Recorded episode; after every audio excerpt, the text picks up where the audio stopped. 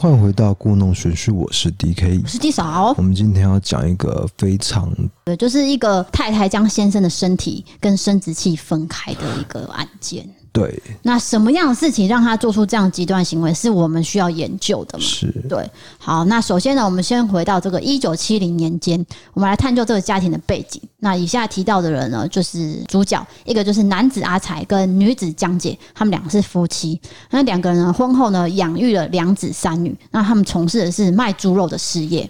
哦，那我补充一下，就是这是匿名，对，因为就是不要打扰到家人的一个生活，所以我们就用匿名进行。嗯，好，继续，就是在阿才呢结婚之后才一年，他就开始有外遇了，他外面就有小三。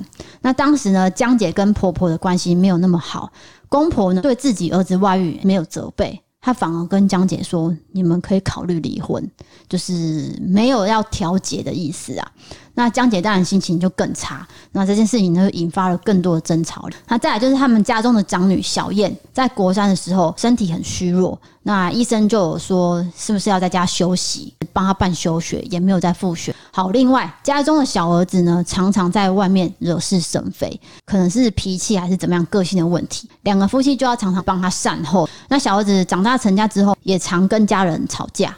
那甚至出手打过爸爸，最后呢就遭到江姐赶出家门。可是不料，在两千零五年，在一场意外，他过世了。这个江姐就会很自责，她会觉得说，因为我把小儿子赶出家门，那其实跟他没有关联，因为这是意外，生死难料。嗯，他是意外的。对，但那他就是会自责，就是他们夫妻都觉得说，是不是我们没有赶他出去，他就不会出事了？这样，所以这时候江姐打击很大，她精神就开始不稳定。那她有失眠啊，会突然大哭啊、大叫等等的。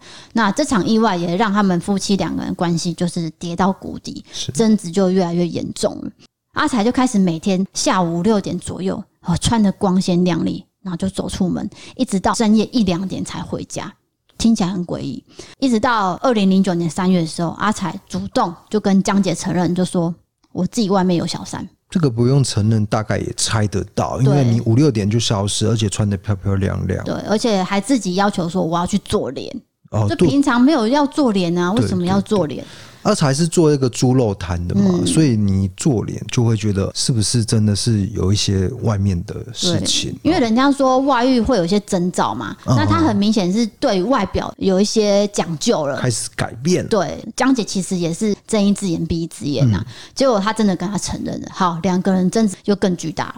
这时候大儿子看他们爸妈这样子，他觉得真的是状况很差，就从中协调。可是呢，阿才就直截了当的说：“我还是会拿钱回家。”哦，我希望太太就是江姐，你不要管我在外面的事情。我年纪已经很大了，我不想要被家里绑住，我想要找自己的快乐。哎，对，这个时候补充说明，他们已经中年，大概五十以上了。对，就是江姐是五十七岁，那阿才是五十五岁，所以都已经是中年人。那两个人呢，应该说已经貌合神离很多年。对，然后再来就是身体也渐渐出了毛病。然后又要照顾有疾病的长女，所以其实精神压力是很大的，而且加上小儿子的过世的一个打击，都是一直存在的。嗯，那个是走不去的坎嘛。对对对。所以江姐心里想说。阿才，你说出来的话实在是太不负责任了。因为我们是夫妻，家里的责任这个重担应该是一起承担，不是吗？为什么你会讲出这种话？对，就是为了自己的快乐。对，好，有一天，就夫妻两人呢，竟然是在大儿子面前哦，向对方下跪。为什么？因为双方呢，就说出希望对方能做到的约定。阿才就直接说了。我想要跟外面女人交往，你不要干涉我。江姐也说了，我期盼你能浪子回头，你回归家庭。就是说，他们两个人完全没有交集嘛，就是他们希望对方做的事情都是完全不一样的。对，那也没有要离婚。对对，所以就是等于是也没有解决到问题，那也没有共识，嗯、所以后来呢，阿才就继续跟外面那个女朋友约会，好，两个人还是继续争吵，这夫妻就常常在吵架。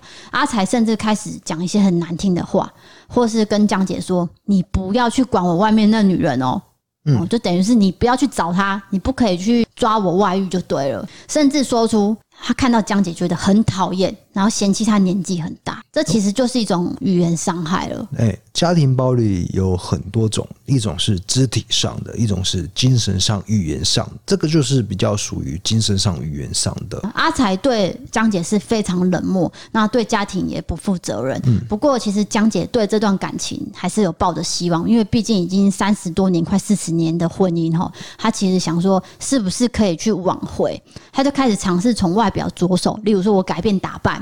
我去买化妆品啊，然后换一些比较漂亮的衣服等等的，调整自己的态度，想说我来试图看看可不可以挽回先生的心。对，可是阿才完全不为所动。哎，听众就是听到这边会不会觉得说，我为什么我们会知道那么细呢？因为这些判决书都有写哦，对，这个真的是判决书写出来的东西。对，当年的新闻报纸也有写啦，嗯，对，都是有写到的。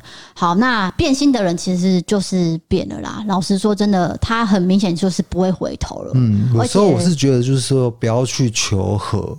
直接分开，大家都比较好。你觉得呢？就是因为你硬求，就是离开的人已经离开，他的心也不会在。那你硬要把他拉回来，真的是没办法啦。很多事情就是不要勉强。对对对。阿才呢，这时候做出了一件更夸张的事情，他带江姐去律师事务所，要他签下一个东西，叫做放弃通奸告诉权利的切结书。对，当时的通奸还是有刑事上的罪，那现在刑事上已经就是没有罪，但是民事上会有一些赔偿啦。嗯、那他就是去律师楼做这个动作，可是他很不公平的是，他要求江姐不能够外遇。对，他竟然叫他签，然后说你不能做好外遇，可是你自己也不能外遇。对，那是非常不公平的事情，非常矛盾。所以这时候江姐发现说，我到底是为什么要签这种东西？但是她含泪签下，签下来，她签下去，但是心理上是觉得很不公平。对，她真的很痛苦啦。所以这些行为其实就是一点一滴的累积，好，在她的内心想说，我到底要忍耐她多久？这就是有一天会爆发而已啊！你又不知道她什么时候会爆发。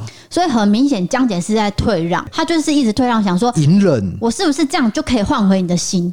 其实根本真的没有没有办法。而且阿才还很多次都说出来说，我自己没有外面那个女朋友是不行的，我不可能分手。嗯，他都讲出这样的话，可是江姐就是一直忍，一直忍。嗯，好，那我们从江姐的角度去想，她势必感到无止境的委屈嘛，然后每一天都这样绝望的过。好，那他也跟他讲说，你不能来找我小三。可是作为妻子的，怎么可能我不找你？我一定想要看外面那个女人长怎样啊！多少都会想要知道一下，所以真的，他就有一天真的去跟踪先生阿彩，然后就找找找，就找到了。好，在二零零九年四月十六号这一天，江姐就到了新北市板桥区某所国中附近一带。就埋伏，然后找到了小三的住处。我觉得他应该是一直都知道小三住在哪里，就是他没有想要把场面弄得那么难看。对。可是那一天真的受不了，跑去跟监了。对，就是想要看两个人是不是可以一起出现。对。可是他看到的是阿才下楼而已。嗯。可是阿才下楼呢，招了台计程车是回家嘛？嗯。那江姐也招了一台计程车，就跟着他这样子一起回家。好，下车之后，阿才立刻就回房睡觉了。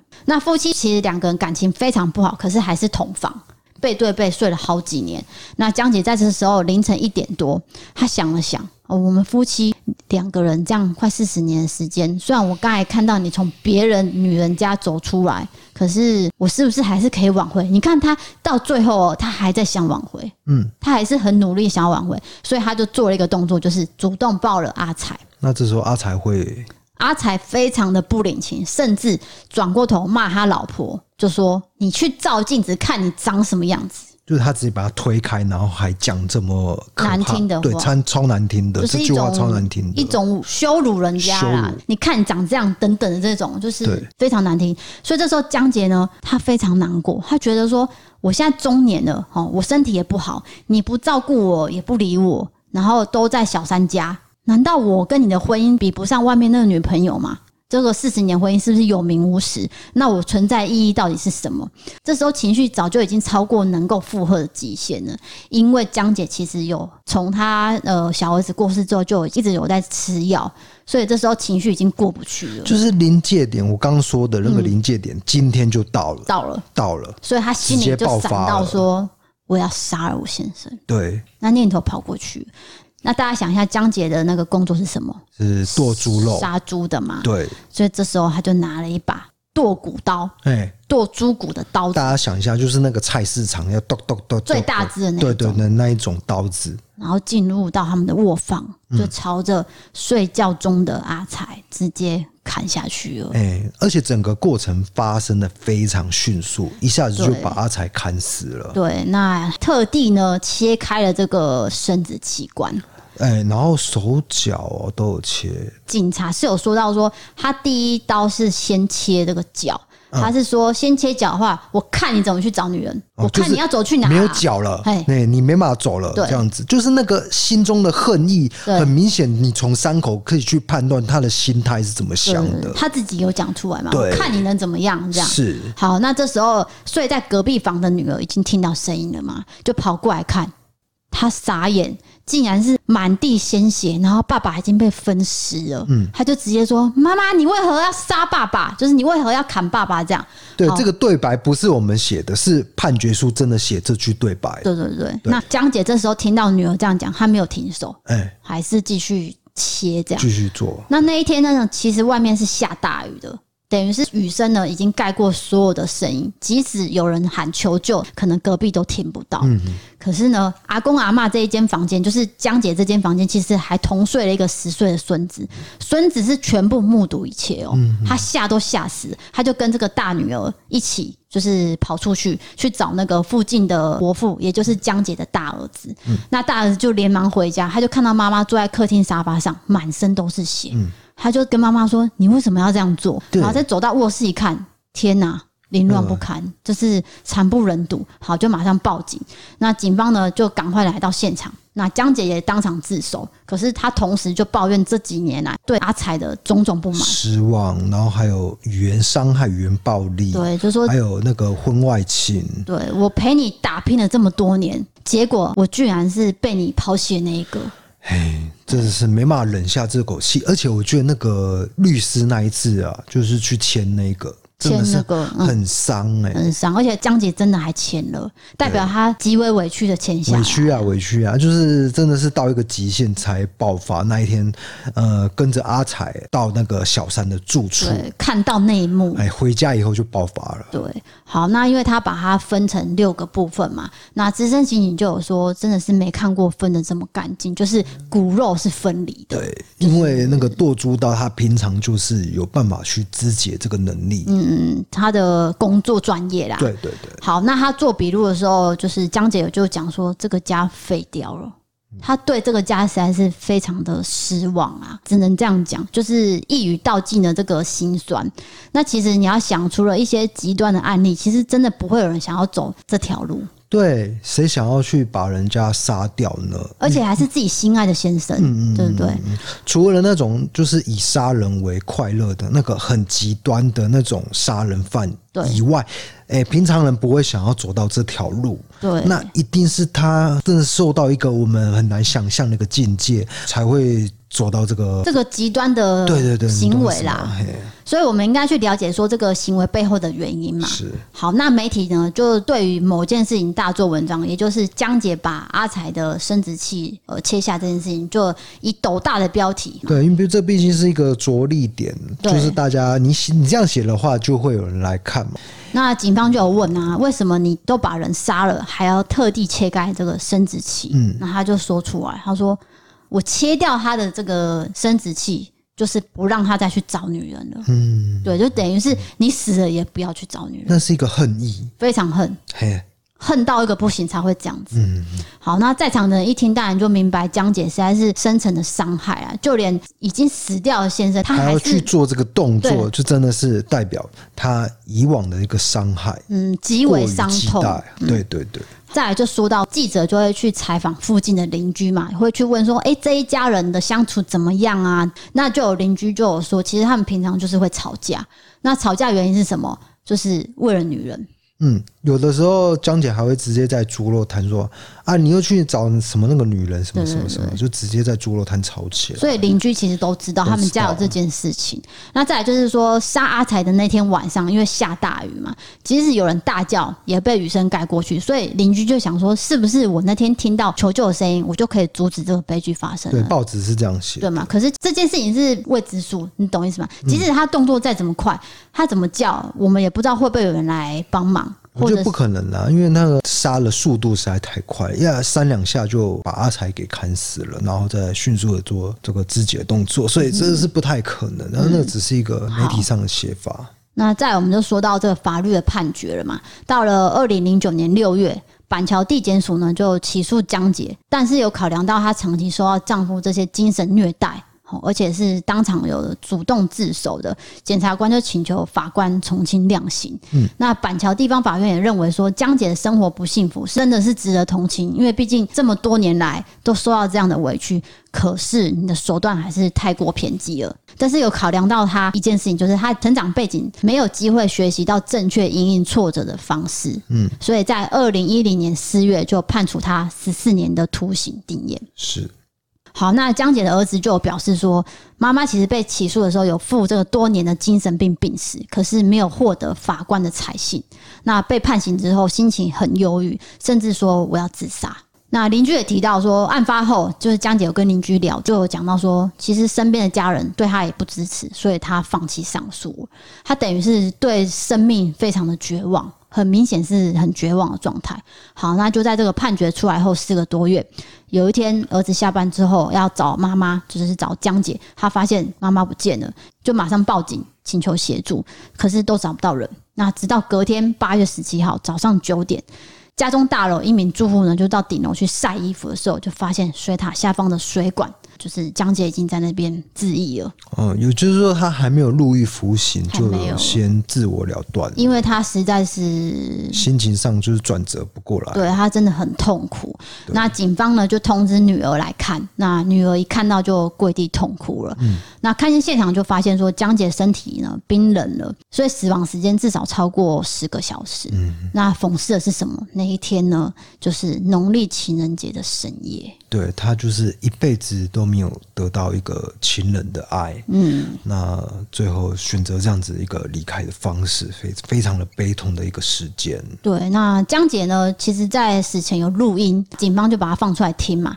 一开始是江姐的哭泣声，心情很明显很差很差，就是一直哭。对，后续就是断断续续跟儿子说：“你好好照顾家庭，你不要像你爸一样。”就是录了这一段音，所以这很明显就是。江姐其实，在每一次的开庭，她都要被问很多细节，例如说这些年来你们夫妻怎么相处，阿才怎么对你，哦，怎么外遇啊？那事件当天你怎么杀你老公？这件事情等于是一直在提醒她每一段痛苦的记忆嘛。所以最后呢，就做出让自己呃自杀的行为。对对对对。这是很不堪呐、很不堪。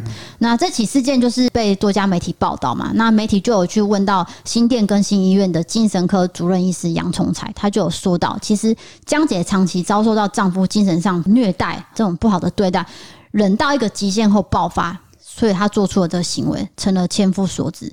可是最亲近的家人如果都不能谅解，他绝对会心灰意冷。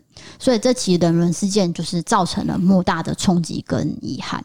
不过你再多的指责，其实都无济于事，因为毕竟存活的人才是最重要的。不如你转念去协助当事人。那你发现当事人出现精神问题，就是请他赶快就医，然后我们做正面的关怀跟行动，也许可以避免下一个悲剧的发生。没有错。那这边就是提醒一下，就是如果你感情上有问题，不管是夫妻还是男女朋友，你都可以去做一个协助，不要去钻牛角尖啦。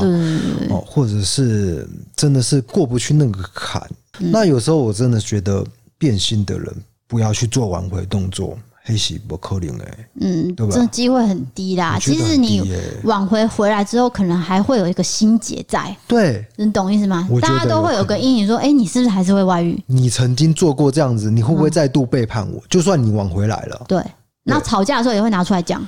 哎、欸，你之前怎样哦？所以你怎样哦？这样就是会有个阴影在啦。好，那这件事情就是到这边。那接下来要讲到的是一个灵异的情节，大家就是看你信不信，不信的就当故事听了。对对对对。好，那媒体就有报道说，事件发生之后，其实家属就有找过法师在这个家中做法。那邻居就说，其实经过他们家门口，都会感觉到比较冷，温度降低。后来这间房子呢，其实有租出去。那这个租客呢，是一个开设神坛的曾先生。那曾先生在这边呢，其实有遇过几次灵异经验。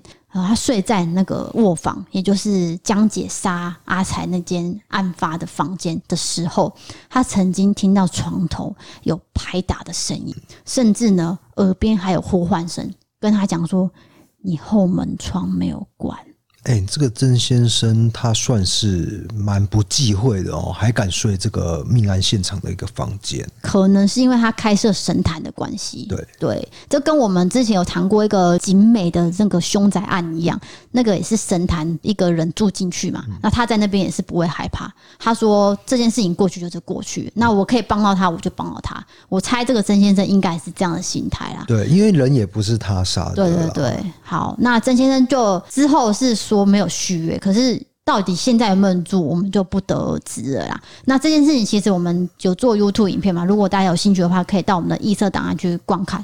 好的，那这个事件目前我们就讲到这边了。你觉得你对这个事件有任何看法吗？就是欢迎去留言一下，或者是私讯我们，我们可以给你做个讨论。没错，再次强调，就是如果你真的有一些问题，心理上的问题，那就是可以去做，一定要求救。当然。呃，每个人都有每个人的坎呐。嗯，那关于感情的事情呢，大家不要去做太多的极端的一个行为。对，就是还有更多人在帮助你、陪伴你。对，对，你应该找的是这些人，而不要去看那些不理你的人。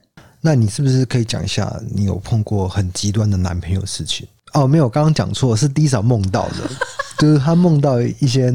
呃，比较恐怖的男朋友的事情。我觉得人生里面哦，就是你有很多感情，可能你没有处理的那么好。嗯，我承认，可能梦中的那时候的我，嗯，没有处理的很好，所以我让他做出这些极端的行为。可是他做出这个真的是，因为当时是已经吵架了嘛，对，所以做出这样的行为，我是当下是有冒冷汗。还有一个梦，就是我们在吃饭的时候吵架，对，那吵架吵到一半，他就把整桌菜翻起来。嗯，那桌上都是烫青菜啊、烫面啊等等的，全部洒在我的腿上。哈，那你就是烫伤的感觉哦，烫伤加上被东西砸下来的感觉，这样。也就是说，你现在嫁的人是最好的，是吗？你只是想要讲这个，对，铺陈。我劝你是到最后你修成一个正果，就是跟 DK 我，对吧？好，我因为我觉得刚刚讲的东西真的太沉重了，不论是杀人事件还是什么，所以呃，最后结尾就是讲到我们梦中自身的经，那就是希望如果网友呢、听众呢有任何的困难，真的要寻求专业的协助，对，尤其是不要做出任何暴力的行为，伤害自己跟伤害别人的，对对对对，伤害自己、伤害别人。都不行的。有些人会觉得说，我去看精神科很丢脸，我不能让人家知道。嗯，哦，这件事情不行不行不行，人家会觉得我是神经病。我真的觉得现在这个社会，大家压力都很大，你不要去担心说你要看精神科。而且现在好像不是说精神科，好像是身心科。对，现在要说身心科，不是精神科。现在身心科你就会觉得比较不会那么污名化，因为老实说，我们。呃，梦到的都有在固定再去看，因为我有一些睡眠的问题啦。就是不要害怕去看医生，因为我真的觉得很多人真的害怕看医生，就说啊，我看医生了，我不要不要不要不要这样。或者是你有忧郁，你都可以跟心理医生讲，他都会照你的描述去开一些符合你的药。对，像我梦中的那个医生真的很好，是他都会听我讲话。对，我梦中的话，他都记得。但是我们不能说哪一间，因为这个是一场梦。哎，医疗行为不能去讲，这个这个会被告这样子，被那个什么卫生卫生署，就是你也不能代代言那个医疗的。对对对，医疗东西你不能去讲。对，反正就是大家不要害怕去看医生。我要讲的只是这个。对，嗯，好，今天的这个事件就讲到这边了。现在进入我们不会离开杠的时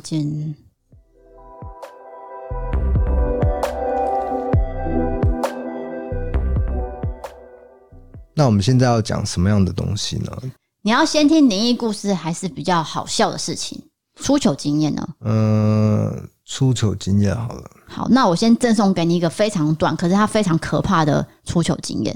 哎、欸，不是出糗经验，是一个有关剉赛的经验。还是好，反正这个网友叫菜菜，他说他有个情侣朋友，他们很爱争输赢。就是他们的个性比较好强，然后也很喜欢比臭这件事情。然后有一天早上，女朋友就还在睡，那男朋友就直接脱裤子在女朋友面前，想说要把她臭醒，可是他是直接大便在他女朋友脸上，就直接喷了，就对了，是一条屎，一整条屎。对，那我就问那个网友说：“请问他们现在还交往吗？”他说：“分手了。”就是说他们两个好胜心都很强，这件事情只是其中之一件而已。哦，可是我跟。可以讲啊，就是我曾经有交往过比较好胜心强的女朋友，没关系啊，她不会听到我节目吧？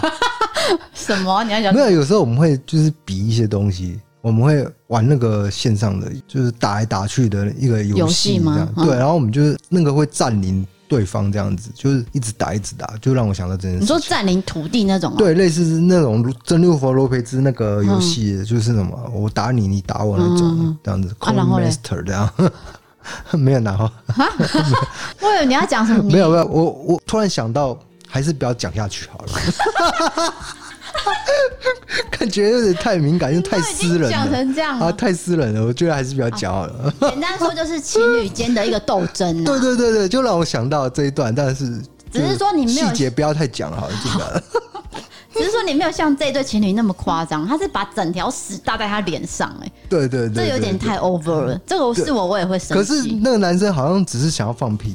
不是，他是真的要把他臭醒。是啊，他不是要放屁，他是认真的。对啊，我搞错这个故事，就是我以为他是要放屁，结果不小心大出一条便。没有，他是认真的脱下裤子要大便。这也太笑了吧！所以就分手啦。可是不是有一个性癖好就是这样吗？什么癖好？就是两女一杯啊，你知道吗？不知道。你不知道两女一杯？你请你说。你等一下录完 Parks，然后去搜寻“两女一杯 ”，OK，就会就会知道我在讲什么。所以不能跟大家分享。这个好可以，就是一个性癖好，就是对于这个排泄物会有一个性的兴奋。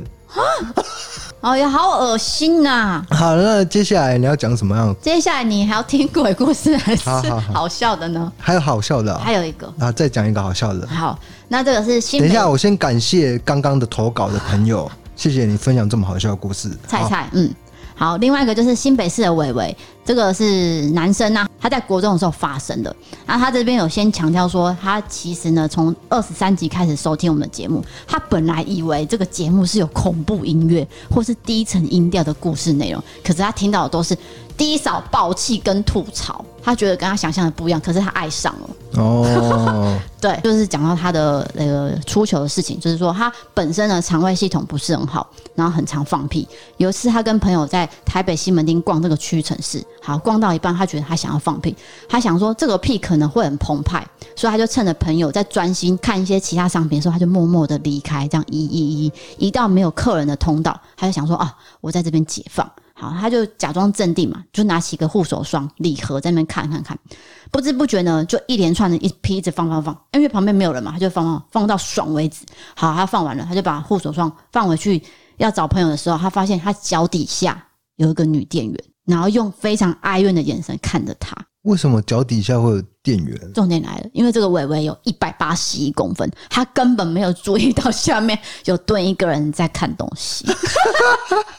对，下面那个女店员是正对他的屁股，哎，就等于是头在他屁股那边很靠近，他当场傻眼，他想说完蛋了，我到底是要说什么还是怎样？要装傻也没有用，然后反正当下的那个气氛很尴尬，他就看了三秒之后就赶快临阵脱逃了，哦，就赶快离开了。对，这个是他之前发生的事情，再来就是他国中十八年前他发生了另外一件。更惊人、更可怕的好笑的事情，就是说，当年的台北的公车设备都很烂，就是那种椅背后面还有立可白鞋子啊，然后下车铃要拉绳索那个时代。他放学的时候呢，就搭上了这个公车，然后选在后门前方的单人座位旁边站在那边，手拉着上面的拉环，公车就开开开。那学生呢，陆陆续续就下车了，开始没有那么拥挤，他就坐到这个单人座位后方站立。然后拉环呢拉到手酸了，就想说啊，那我就把双手靠在这个椅背上的把手。好，打从这个伟伟一上车之后，那个座位就坐着一个老翁在睡觉，看起来睡得很甜。结果这时候公车突然间来个紧急刹车，伟伟呢就紧抓着那个椅背的把手，你知道吗？那个一推，连底带座，整个座位就被他拔起。就坐在上面，老翁就飞出去。你答对了，就往前倾，就砰这样。等下，这个伟伟到底是多高大、多力大无穷啊？就是一百八十一公分。我知道啊，可是你直接把人家扯出去这样子啊？然后老翁就吓醒，然后也很生气，他就想说他要转过来骂人了。好，他就赶快躲躲躲，偷偷跑去那个就是空位，然后去站这样。然后、那个、怎么可能啊？那个空车是密闭空间，你是要躲去哪里啦？老翁不知道是他哎、欸，不知道，我知道那个事情发生太多了，而且那老翁在度骨在睡觉，他不知道后面有人，他被他扯出去，他一一站起来，他看不到是谁，因为那个一百八十一公分的那个先生已经坐下去了。你答对了，所以他不知道是伟伟。然后呢？好，那他就转过头来之后，他就。决定环抱着双手，他继续睡哦。好，过了几站之后，后门呢上来了三个这个女高中生，他们也往那个老翁的座位后方站，然后三个人就抓着椅背，好，这个把手开始聊天聊天。这时候公车又突然紧急刹车，这三个女高中生就一起紧握着，把这把手往前奋力一推，那个底座又往前 掀起来，老翁又被吓醒。那你也知道，三个人的力量是。非常大力的，可是老翁没有受伤啊，只是说他非常非常的生气。对，那其实不是伟伟造成的啦，我我听起来应该是那个公车的 那那个对，那椅子本身有问题啦。对，那那个三个女高中生也是赶快跟这个老翁道歉，哦、就说抱歉抱歉，我们不是故意的，我们也不知道这个座位这么容易就被拔起来了。对啊，那是公车的问题。对对对，好，这个就是非常好笑，伟伟的故事。那因为他本身是说他是听那个三十二集《玫瑰少年》的叶永志那集，他听了很多次，然后也哭了。是，他觉得这件事情他可以感受到叶同学跟叶妈妈的痛。对，对就是大家可以真的去搜寻这个事件，或者是听我们的三十二集的描述。呀。好，那最后一个就送给你这个鬼故事喽。好，送一个鬼故事给大家，用用恐怖结尾。我突然发现这个不太对，没关系啊，讲吧。好，就是这个女生叫做滴奶。对，对不起，我吓到。这个滴奶是她自己取的名字啊。OK，我们都有一个那个化名嘛，说你要叫什么名，她写滴奶。这样我会想要看一下她的照片本人，但是我已经结婚了，所以还是不要这样想好了。OK 啊，请说。好恶，好。他是来自彰化西湖的朋友。他说呢，第一个故事是发生在我国中的时候。那我们家呢就搬到这个埔盐这个地方。那搬到那里的时候呢，我现在用低奶角度讲哈。对。我爸就交代说，不要去对面的田里面。那我想就警告他说这件事情。对，就告诉小孩说，你们不要去那边。嘿。那我就想说为什么？可是都没有去问爸爸，想说就算了。有一天呢，我不用上班，我也不用上课，我就开始划手机，划到很晚。那天是农历七月。好，晚上的时候我就想说我要躺下来休息，就我又听到我房间的地板有指甲在那边敲打的声音，咔咔咔。他讲的很明确，是指甲打的声音，是等于是那种有点清脆的声音。哎、欸，我等一下我在麦克风制造，呀，这样对观众会不会觉得起鸡皮疙瘩？有点，可能后后疯了。然后呢？重点是来来回回好几遍，然后好我就起来看，什么声音都没有，也没有人。我就当没有那回事，我就继续躺下去。这时候我就感觉到，而且我也听到、喔、有人从我的脚慢慢走过来，走到我手的位置停下来了。我想说，靠，到底是谁在踩我的床？正当我想要起来查看的时候，鬼压床了。哦。然后眼睛可以看，可是不能动。我就想说，难道这就是鬼压床？因为我没有被压过。嗯。人家都说被压的时候就是一直骂脏话嘛。好，我就一直骂，一直骂，一直骂，结果还是一直被压。好，既然硬的不吃，我就使用软的好了。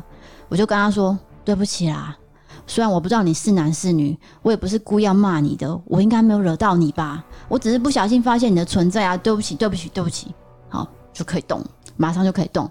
可是呢，还是没有看到任何东西。那也许也是因为没有看到东西，所以才可以继续安心睡觉。那隔天我就问我爸说：“到底为什么不能去那片田？”然后爸就说：“那边。”有两个瓮。瓮，你是说骨灰的瓮？对的瓮。对，他就说那边有两个瓮，所以不希望你们去打扰到他们。是。那也许呢，那一天就是那个瓮里面的主人去找到了滴奶这个人。不是啊，我这个故事有一个比较没办法搞懂的原因，就是说这个网友不要把这个名字取低奶啊，这样我都会觉得很害羞吗？对啊，害羞害羞的事情。然后就是说他并没有去侵入这个田，可是为什么他还是会被找上了？嗯、这个故事没有说通的地方。对啦，只是说我觉得啦，他是住在对面啊，对，他只是觉得说是不是就是对面那个田里面的瓮啊？但是他没有入侵呢、啊。没有入侵哦，反正有可能飘过来。对，然后之类的，他让丁奶看到了，好让滴奶感觉到，所以他就要让他知道说，我有看到你哦。是。再就是他接下来还有个故事，好，接着哦，滴奶还有个故事，OK。你不要一直重复他的名字。好，这发生在我高中的时候。对，那时候我们家搬到了西湖，哦，不是浦沿哦，是西湖。那天我在房间休息的时候，我很明显的感觉到我的背后。有一个人在看我，那冥冥之中呢，我觉得是一团黑影。可是当我转过去的时候，我要看到底是什么东西，我转不过去，而且全身都起鸡皮疙瘩。我心里就一直默念阿弥陀佛，阿弥陀佛。我听到门口有我男朋友叫我的声音，之后我就听到有人很快的下楼梯的声音，这样咚咚咚咚这样下去。好，等了一下，哎，我发现我可以动了，我就马上转过去看门口，什么都没有。我就打给我男朋友说：“你刚才是有上来叫我？”你是不是在闹我？他说我没有啊，我根本没有去啊。你根本不是他，就对。对，到底是谁呢？到底是谁用男朋友的声音叫我呢？就是到现在还是个谜。那我也跟我爸讲了我发生的事情。等一下，那个声音是男朋友声音啊？对，那、啊、就是男朋友啊。那啊，就男朋友没有在那边呢、啊。啊，你这是要说她男朋友骗她是不是？对啊，像我吓你这样子啊。你知道全世界不是每个人都像你一样那么无聊吗？啊，这故事结束了吗？还是我打断了？呃，就是说爸爸有讲到说，可能是家里的神明或祖先啊，就是安慰这个低奶，就是说你不要想那么多，这件事情就是没有没有，啊、没有你不要那么担心，没有鬼没有鬼，是对，就这样。谢谢 的故事，谢谢这位网友提供的，谢谢。你不要再乱了啦！是他来乱，他取这个名字，害我一直笑。是我们忠实听众，你不能这样把人家赶跑啦！啊，你好好跟他道歉。对不起，滴奶，这个没什么好笑的啊，对啊。好的，那我们呢，还是感谢每个网友的投稿。那我每个都会看，可是我还是要跟大家讲，我不是每个都会讲，我必须还是要评估。那因为还是有很多网友说，哎，我的会不会讲？呃，我还是要跟大家讲，就是要评估。哦，就是不是说你投了我就会讲嘛？对了，对了，对对，因为我们有很多则几百则故事，我要一个一个挑，那要看哪个适合在 Podcast 讲出来，或者是 YouTube 拍出来这样，所以请大家见谅。那再来就是最近呢，我们卖了袋子，呃，我们的那个独创商品一袋一袋，对，这一批呢之后我们就不会再重做喽。是的，那今天的节目就到这边了，我是 DK，我是 D 嫂，我们下次见，拜拜。拜拜 don't be shy. We were tears at first sight, lovers of the worst design. And here, here I freeze, fingers on the dashboard side, waiting for the cold to rise. I would hold you.